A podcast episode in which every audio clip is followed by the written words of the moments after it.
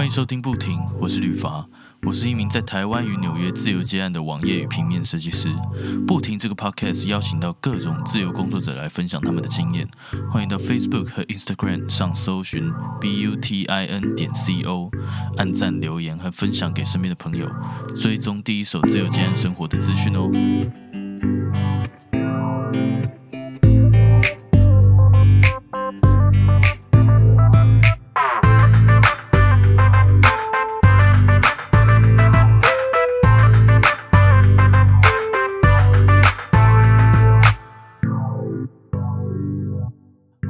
Rex，可以麻烦你简单自我介绍一下吗？呃，Hello，大家好，我是 Rex。那我是一个职业摄影师，最近刚脱离上班族，然后自己成立了自己的摄影公司。那其实我以前其实不是一个摄影师啦，我以前都是在做行销的。那我第一份工作是在职棒队里面做行销企划。那后来在行销公司里面，呃，in house 影音部门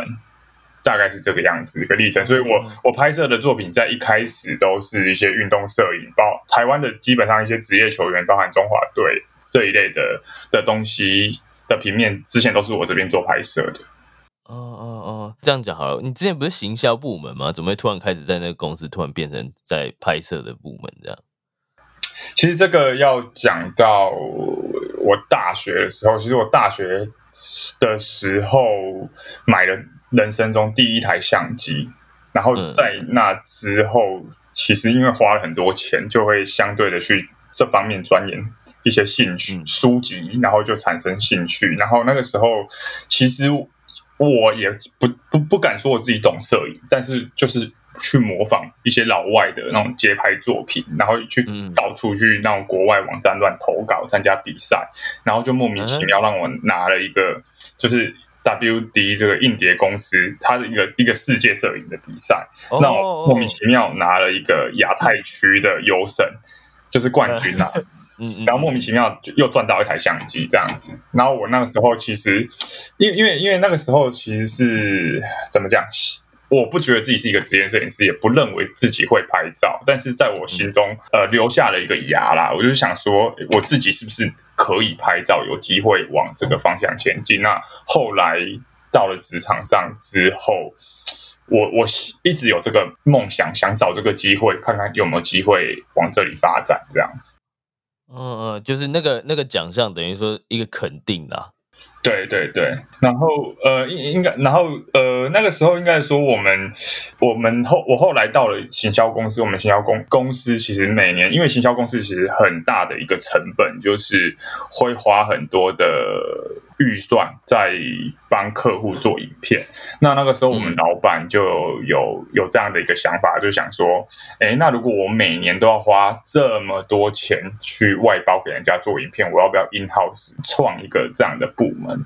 来来负担我们每年？这些影片的需求，那那个时候刚好很幸运的就是有这个部门，那我就就是毛毛遂自荐的去加入这样的一个部门，这样。可是那个是拍影片，之前你不是那个吗？摄影吗？就是有看到动态吗？我我是摄影，然后进去的时候，其实我那个时候也很老实的说，其实我对于呃影片这一块我没有这么懂，但是我可以学。对，那所以所以。其实也是误打误撞，就是在这个过程中，其实我觉得像现在，我应该怎么讲？我觉得现在的社会上好像就是这样，反正很多事情，呃，在在这个职场上做一件事情，好像很难，就是说有一开始在第一份工作就真的很，我我就是会了。那都是在这个工作的过程中，然后慢慢去学习、累积经验，然后最后你才会真的觉得，哎，我自己好像真的会拍片了，然后又又也会会拍照了，这样子。对，嗯嗯嗯，的确的确，因为工作你跟客户啊沟通啊，什么来回的那种切磋，才真的是，然后然后你也会因为就是一定会想要让自己的这个作品变更好嘛，就会自己再去摸着，哎，怎么做怎么做，要要更多实战的那种经验。嗯嗯嗯，对，确确实是这个样子。哎，那 Rex，你当初是怎么自己是怎么样去摸这个摄影的技能呢？其实我我以前刚开始有产生兴趣的时候，呃，我我完全也不懂商业摄影这一块。那那个时候很喜欢做的一件事情就是街拍。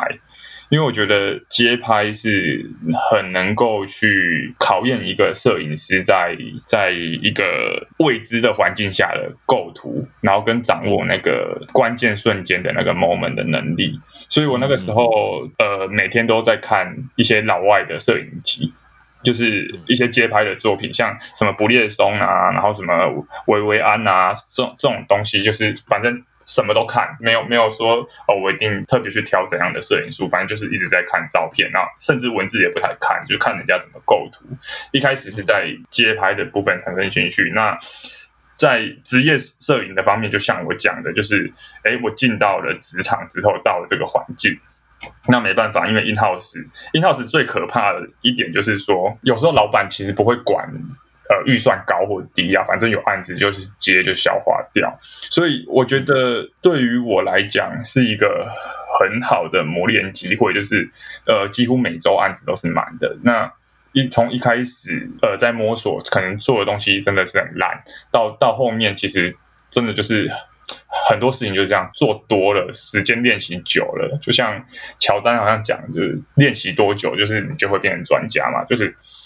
一直在做同样的事情，做久了，其实慢慢的就觉得，哎，自己好像真的懂了，然后在这个领域也也大概很熟悉了啦。对，那你这样的公司待一待，后来怎么会自己跑出来自己接呢？哦，其实我我之前待的公司算是。在这在台湾来讲，其实应该可以直接讲，没啥。在台湾来讲，算是蛮很大的一间公司，就是宝成集团，就是全是台湾算是船产做鞋子的龙头。然后是我我是里面的影音部门呐，所以呃那个时候我觉得，因为我在里面待了五年，那我觉得五年下来，我觉得我学能够学的东西或摄取的养分已经。差不多，我觉得我自己觉得自己没有什么突破，跟我拍的东西没有什么进步了。那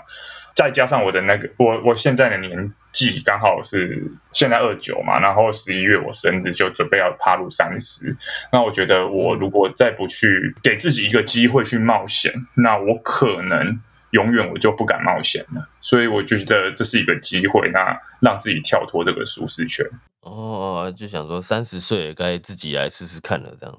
对，就是前阵子你也去登记公司啦。对对对对对，对吧？恭喜恭喜恭喜！哎，你怎么会想要去登记公司啊？哦，因为那个劳保团已经签到爆爆掉了，这样。我本来以为就是 就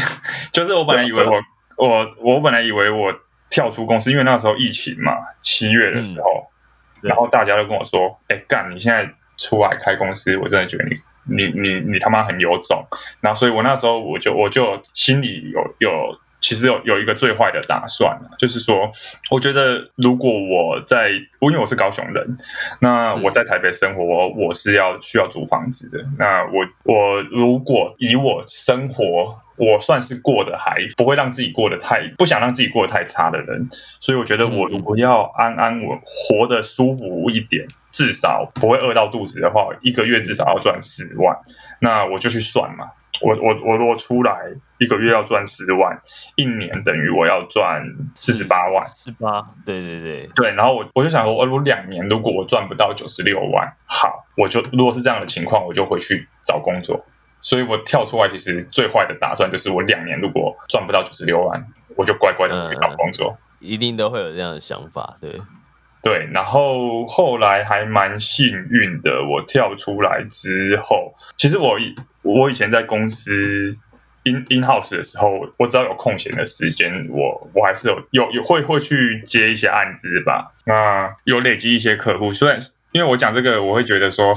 这不是一件很很合法的在公司体制内合法的事情啊，就是毕竟你 in house 然后又去接案子。他他有规定你不能不能这样接吗？其实其实公司没有明讲，但是我觉得在台湾的牢固关系里面，我觉得这应该是有这样的一个道德规范的在啦。我是觉得还好了，我是觉得还好，因为因为如果说公司有讲的话，基本上合约上面都有写，那就是白纸黑字规定就对，其实也不用管。你看那个什么道德规范这件事情，就是其实现在也越来越模糊了。嗯，真的因为因为你你老实说，现在公司给的薪水不够，那你如果说有人想要接到了，就例如说你今天接到，觉得你觉得呃跟运动产业没关系的东西，你就觉得哎非常有兴趣，说不定他是什么大咖艺人，你本身就很喜欢他什么的，你也不能就是公司不让你去，你就不去，这样子也是很很不符合就是正常的这种，就是公司就不会说哎。就是说，呃，我要绑住你下班后要干嘛？这本来就不应该。对，确实啊。其实我我的我那时候的，我不知道这样讲会不会害死他。我那时候主管都大概知道了，但他他其实也都默默的允许我。其实这种东西就是大家心知肚明，但是不会把话说开，所以也没受到什么阻挠啦。那那为什么要跟你主管讲？我我没有跟我主管讲，但是我觉得他知道。哦，他是有你的脸书还是什么的？其实我是一个工作蛮低调的人，所以就是因为最近想说开公司哦，干不能不让大家知道我开公司，所以开始一直对对对，不然 不然我其实我之前都习惯了，不会不会去拍我工作的东西，就是我觉得就是我非常懂，我非常懂，对，我以前不干，你你你真的公司很赚钱，你就偷偷赚就好了，干让那么多人知道了。想被弄了吗？我都会心里这样想的。你还没说完，就是为什么你会到这个需要劳报到签报的状态？应该这样讲，其实应该说，因为其实我除了做过行销企划之外，我怎么讲呢？我觉得我蛮幸运的，或是可以说蛮屌的，是我这辈子没有找过工作。就是我我大学的时候，我去运动行销公司实习嘛。然后我毕业之后就很幸运，就是我那间运动行销公司刚好接到那个时候还有一支球队叫义大犀牛，我不知道吕凡有没有看棒球啦，反正那时候有一支职棒队叫伊达犀牛就对了。然后他接到他的顾问合约，可是那个时候公司里面其实懂棒球的的人不多。然后我小时候就是打棒球的，然后我实习的时候，老实说，我自己觉得我蛮认真、蛮负责的。所以那个时候我一毕业就很幸运的就被就就进去公司一一间行销公司里面，然后到一个职棒队里面，而且我那时候挂的是顾问哦，就是我大学一个大学毕业生那里挂挂顾问，看我自己都 我自己都不相信我自己，别人怎么会相信你这样？所以所以所以这这是我一开始讲的，就是其实现在很多工作就是这样，有人把你放到那个位置，其实。在那个当下，你你有时候一开始也不知道自己应该做什么，但是我我觉得我的职涯就一直是这样，然后就必须装作你真的懂，然后在别人假装自己懂的表现给别人看，你好像真的懂，但是呃伪装之下，你要比别人更努力的去学习这些东西。所以应该就就是说，你就是接到一些机会，然后就是你你你去了之后，就是人家当做你是懂，但是你今天在做一件事情的时候，你必须呈现出来说，哦，你是真的会的，但你可能还有其他的地方不会，你就要赶快去学，对不对？对对，就是这样。就是其实每一次在换工换一个呃工作，对对于我来说都是都是每天过得战战兢兢的，真的，因为那时候你顾问合约嘛，那那其他。其实客户就是职棒队的人，他就会看，然后就说：“哇靠，这个人几岁而已，当他当顾问，他怎么弄？”所以就一直会被挑战。但是，嗯嗯，就是要除了表现出真的懂之外，其实就是要在用用更多的时间去去学习，呃，你应该需要在这份工作要会的技能啊。然后，呃，我我讲到这个是因为这个之后，我就又被挖角到故宫南院里面去，应该算是我朋友他们的长辈。呃，那个时候故宫南院这个案子，然后他他签约了所有的餐饮部门，但是他们其实缺乏有行销能力的人来做这件事情，那所以就。等于是挖角我过去来协助做行销这一块，就就变成是一个管理职的角色了。对，哇，直接变管理职。对，然后就是要管很多人。对，好，我好，其实我讲这个就是，反正我重重点就是想，我我后来就是有做过管理职。那其实为什么想要爆掉？其实你认真要说，我今天像算是一个纯摄影师吗？我觉得，因为我以前的一些工作经验都像是专案管理一样，嗯，所以其实我现在算是一个摄影师吗？是，是一个摄影师，但是我其实也是自己开了一家公司的老板。那我以前在 in house 的时候也学了，也一直在做。其实除了我自己要会拍照之外，in house 就是你你什么都要会做。那所以我那个时候在 in house 的时候也做导演，也做制片。然后也要写脚本，其实一条龙，只要是影片相关、影视相关产业的东西，我都要略懂。那也就造就了我，就是说，哎，我之前也管理过一家公司，那我现在自己开摄影公司。呃，在很多时候，其实不管客户丢什么案子进来给我，那我会看预算。如果说预算许可的情况下，其实我的角色就会。我就会把自己放到另外一个角色，就是因为这么大的案子，我我我单人公司我肯定是吃不下来的。但是因为我我之前是做企划、做专案管理的，其实嗯，对于我来讲，我我是有能力去做制片的角色、做导演的角色。那我就看这个预算，如果说哎真的预算 OK 的话。我做制片加导演，我吃这两个工作，那其他的东西我去找摄影。那这样的这一个商业模式，其实是我我现在除了自己在棚拍之外，影片的部分如果比较大的制作，都有方法去把它做掉了。其实也算是比较可以承接比较大的案子。虽然我只有一个人，但是我有很多很很屌的合作伙伴来来帮我完成这些事情。对，嗯嗯嗯，所以就是你可能。呃，接到案子你可以接比较大，所以那个金额可能会呃相对比较高一点，这样。对对对对对，然后就是因为这样，就是那些我发出去的摄影，你知道吗？他们他们都直接实拿，因为我现在还没有公司，他们没办法签劳务报酬单给我嘛。然后跟你说，我前一张赶金的超级他妈大的劳务报酬单，直接报出去，然后我的我的个人所得直接爆炸，这样。所以我我我现在才会想说，哦，赶赶快。真的要弄一间公司来来开发票，然后收这些劳务报酬单，就是这种税的东西，可能要省一下，这样。是是是是，不错啊，不错不错。那通常这些客户都是怎么来的？这些客户都怎么来的？哎，其实我觉得我自己蛮幸运的，是因为我以前在行销公司，然后呃，我我的行销公司是台湾很屌的的行销公司，就是叫宝汉。然后，宝汉运动行销，其实在台湾的运动行销产业算是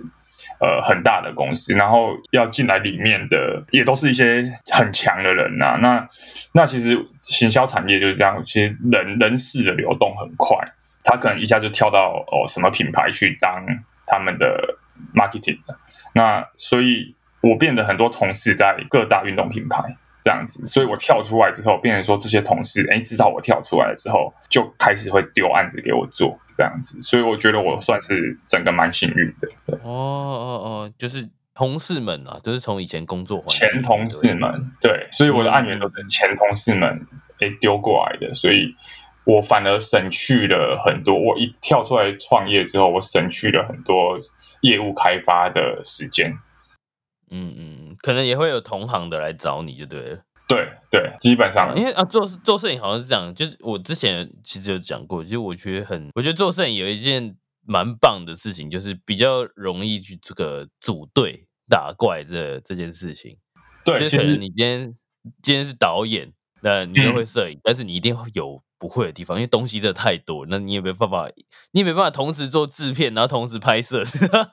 对对对对，所以我觉得干你那个组队打怪形容的真的很贴切，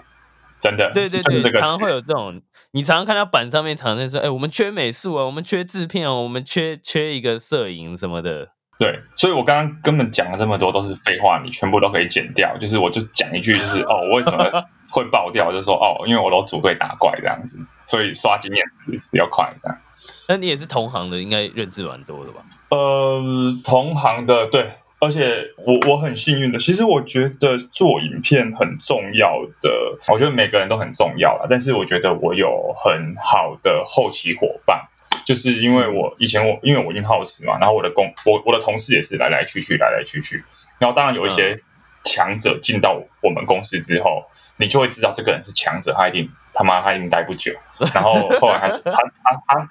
他他走了之后，因为真的很强的人才不会 in house 的。嗯，然后他很，他就对对对，然后他他走了之后，哎，我现在跳出来，他就变成说，哎，变我的后期。所以我现在其实只要我案子预算够，那我我我拍的东西只要就是不要不要太太的太绕塞，就就交给后期来帮我帮我处理的好。其实影片基本上。质感都都会蛮好的啦，有一定程度就对了。对对对，干我这样讲会不会以后就没生意了？他想说干，找你后期就好。不会啊，可是你这样子，如果说人家在组队的时候，如果说你要报，就是你要你要报队，就是你要丢自己的作品集啊，因为这个东西大家还是会挑啊，所以其实不用担心。就是如果说你可以就是这样组队组到报单，代表说你的这个能力。跟你的作品是会讲话，因为这个就很现实嘛。我们现在自己接了，那可能就是人家要找找人，就是找这样的一个空缺的时候，你就是要丢作品集过去。嗯嗯，而且我觉得像我们这种自雇者，其实很很很很重要的一个部分，就是说，除了除了你的作品当然不能太差之外，我觉得其实自己出来接案感受更深，就是说。应该说你的整个整合能力，因为你自己出来接案，你就要把自己当一个品牌，那也当一个公司，所以你要经营自己，经营自己就是呃，你要管理。就例如说，真的有比较大的案子，我我我要怎么去组队？我找到怎怎什么样的案子有什什么样适合的人来来做来拍来打灯，所以我觉得这个真的是我之前在做专案管理的部分。的经验啊，来帮助我现在在做摄影这一块蛮多的。嗯嗯嗯，对，而且现在其实自己出来接案之后，其实我更多的时间拍照的部分可能只占百分之三十，就是有有自己在拍，或者是出去拍影片的时间大概只占百分之，在百分之七十的时间，其实我都在服务客户。其实。我觉得摄影呃是一个工业之外啦，我觉得其实对我来说也是一个服务业，因为我的客户他们就是呃我怎该怎么说呢？就是他们有有有这样的需求嘛，那我们就服务他，而且加上我以前自己跟他们一样都是做过企划的人，其实我蛮能够知道他们会遇到什么样的困难。对，是是是。那那你这样中间有没有过那种没有案子的那种空窗期？有遇到吗？呃，我我七月离职，然后。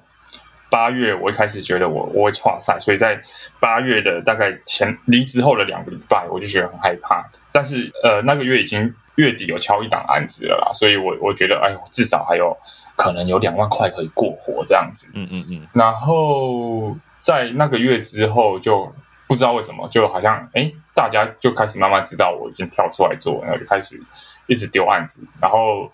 呃，七月、八月、九月都很顺利的，满满的度过之后，然后九月到到九月底了，我十月一场案子都没有，哇！然后我就很害怕。对，结果我我觉得我就觉得我是一个怎么讲，那个玩游戏有没有那个运气可能点到最高的男人，就是就是真的在月底已经快要到十十月的时候，哎，啪啪啪啪，案子就。就进来把我塞满了，而且是一天同一个客户，然后发了每个礼拜都有拍摄这样子。哇哇哇，那真的是不错不错。对，就是靠运气，对，靠运气运运来的啦，运来的这个。对对对，这个很难说哎，有些人真的是就像你这样子幸运的人也有，然后有些人真的是衰到不行。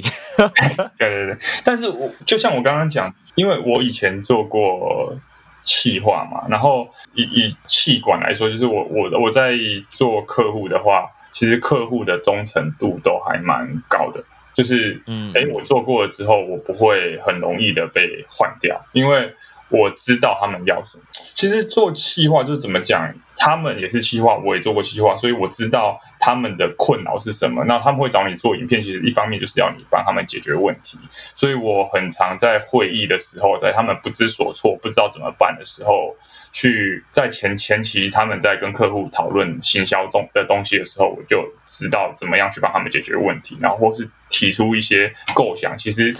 这个部分是。我我我认为我我自己的优势啊，就是很多做影片的人，他可能在做影片方面很专精，但是可能在行销的方面，他可能没有办法给客户太多的帮助。但是我觉得这个部分，变成说是我现在接案的优势。是是是是，其实我觉得做人做事也有也有那个了，给人家的感觉，那就是客户都可以感受到，就是说，哎，我跟这个人共事起来是呃什么样的氛围，然后带给他的感受是什么。如果说对啊印象是好的话，他就很容易再回头找你。然后对真的是这样他工作是很开心的，是很顺的这样。对对对对对，而且我跟客户就是平常就是呃，在在拍摄的时候，如果一停机啊，或是比较闲的时候有空档，其实就是我讲干话的能力也是点的蛮有有点满的这样。对对对，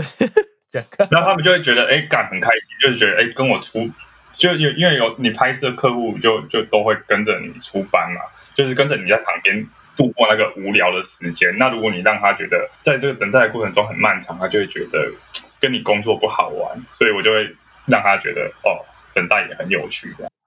对我我我觉得这这就有点像是你说的，就是有点有点像服务业里面的范畴，就是你还是要对顾到你的客人，不能只顾到这个专案。嗯，对，真的是这样。因为我自己也对啊，自己自己现在跳出来嘛，自己的角色也也是一个业务，所以在这方面，其实我我也会尽量把业务端的这方面做做好，让客户爽这样。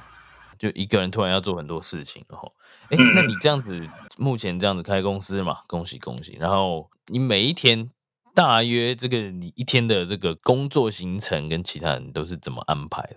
有拍摄的时候，就有可能是一整天十个小时、八个小时都在拍嘛。那如果没在拍的话，就是在跟后期，然后对影片。那我我这边的角色就会变成是窗口，所以我就要一直去收客户的反馈，然后收客户不好的情绪，那过滤一次之后，再给我的我我的后期。就是因为有时候客户其实他不懂那个我们我们我们做影片的人的一些名词，他就会跟你讲整个太暗，但有可能只是暗部太暗嘛，那就类似这种。我举例啊，乱举例，就可能这种东西。所以我做的角色就是中间这个桥梁，我把客户讲的那种外星话，然后讲的让让我的后期听得懂，这都在做这种沟通的角色。然后这是后置期，然后如果是前置，就像我最近有有一些棚拍，就是比较复杂的，像是要很多道具啊，微博哎，那那就变成说前置的作业，前置期的时候，我就是嗯，在在准备这些东西啦，然后也是一直在接客户的电话，因为有时候客户会有一些突发奇想的 idea，那我就要去帮他想要怎么实践这个东西。对，嗯嗯，了解了解，所以就是比较花很多时间在做这些事情。对，然后我以前有打卡制度的时候啊，我觉得就是上班族就是，哎，像我以前啊，我以前是一个上班跟下班我会想分开的人，因为我觉得在公司时间都那么长了，那我我我一下班我就想做自己的事，我就不想看 line，我就我就不太想去处理那些公式，其实就就算有看到，我会假装看不到，这样就是蛮 坏。但是但是自己现在接案了之后，其实我就会觉得说，哎，虽然没有了上下班时间，但是反而自己上班的时间会变得无限延长。就像我刚刚在跟你录这个 podcast 之前。的嗯前几分钟，我都还在处理客户的事情，那都已经十点多、十一点多了。其实以前我才不可能工作到这么晚，但是反而自己跳出来之后，以前以为哎，自由工作者是不是都很闲呐、可以有很多空闲的时间？我觉得反而没有，就是你变成二十四小时 on call 的感觉。嗯，可是你应该比比较不会去抱怨，或者是觉得说啊，就就是不想像视而不见这样，因为你就是要当一个负责任的人了。你目前有点像是就是啦，就是一家公司的老板这样。对啊，而且就一家公司的老板，就是你，你也没没有人可以抱怨啊。就是我抱怨，我也不可能抱怨给我下面的人，就是我帮我做事的人听啊。那就变成说，有时候有些时间要自己去消化这些东西啊。是啊，是啊，我觉得就是你要怎么去拿一个平衡，这也是一个很大的对对对学问。因为我我认识很多那种有甚至接案可能快十年的那一种，都还是在摸索，就是说，哎，怎么样把工作跟这个生活好好的调试，达到一个平衡。然后那个真的是超难的。我我我现在其实还没有到，我自己觉得我还没有到有办法去工作跟跟生活去去想这件事情，因为我觉得我都会觉得我现在刚开始，什么案子。嗯不管觉得难不难，或是预算好或不好，然后做起来是不是有可能会赔钱？其实我基本上以我现在刚开始，我觉得我自己是一个没有选择的人，所以我什么案子，我现在都会把它接下来去处理掉。至少现在对我一个刚开始的公司来说，我觉得我能够帮客户完成一个案子，我就是呃累积一个人脉，那未来他如果真的有需求，有又有预算的时候，他还是会想到我。所以我觉得我现在没有这个选择啦。对，是啊，就是你会想到说，哎，未来可能我真的变得比较 maybe 可以说是稳定，或者是比较有一个程度，就觉得说，哎，自己好像有 level 上一阶了的时候，嗯，就是不管是能力或是公司的营运什么的，那你可能在这些。哎，以前的这些可能预算不足的人脉来的时候，你还有一个可以转包或是拒绝的一个权，就是能力。到时候，那你要接，如果他有预算，你还是可以接，就是你可以到时候可以再做选择这样。对对对，但是我觉得，对啦，就是就我刚刚讲，我觉得我现在的刚开始，我都会希望我每个案子都能够，呃，就算你预算低，那有预算低的做法，我都会尽可能的帮客户去解决这个这个东西，这样子。嗯嗯嗯，就是看各遇到各种挑战都先接受来试试看，这样对于自己来讲也是一种练习练习的。嗯嗯嗯，最后就是问你一下，你这样子开始之后，你呃现在刚开刚开公司嘛？那你这样子有没有那种三年内、五年内想要累积的一个里程碑呢？哇，其实其实因为我我现在棚拍都是租棚嘛。然后我最近就开始发现，哎，我累积的，我每个月要要花在摄影棚上面的费用，就慢慢的感觉已经可以自己想要尝试看看养一个棚了。所以我自己也给自己就是一个目标啦，就是说我可能呃，就像两年内我我会想要自己有一个自己的摄影棚，因为我觉得自己有一个棚的话，可以可以尝试或实验的东西比较多，我相信也可以磨练我。自己的作品集，让自己的作品更丰富了。然后接下来就是有棚之后，我我可能两年内我想养棚，三年内我可能想养呃一个至少五个人的 team，大概大概是这样这样子的概念，就真的是一个团队这样固定的。对对对对对，然后我就可以就是每天坐在那边打电脑啊，让我的小小弟去去工作这样子。你最好是啊，一定没有你想象这样子，绝对不可能。一定有很多事情要做，好吧？我知道，我知道。OK OK，好了，那今天就感谢 Rex。那今天等一下我会请 Rex 提供他的这一些很多资讯跟他的一些作品，嗯，然后我会放在这一集的就是官方网站的文章里面。那大家如果有兴趣去，可以去，就是听完这一集的时候，或者是边听的时候，你也可以边搭配文章，然后你就可以看一下他的这个作品长怎样。然后就是，如果你有任何的需求，你也可以去联络这个 Rex，我会留下他的这个一些就是社群的一些账号，对不对？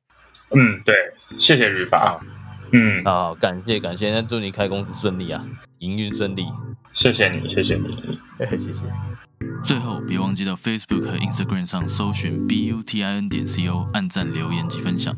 也别忘记到 Medium Matters 方格子阅读文章。所有相关资讯在网址列输入 B U T I N 点 C O 就能找到不停的官方网站。如果你有任何视觉设计上的需求，也欢迎搜寻旅发来联系我。我们下周日晚上十一点见，拜。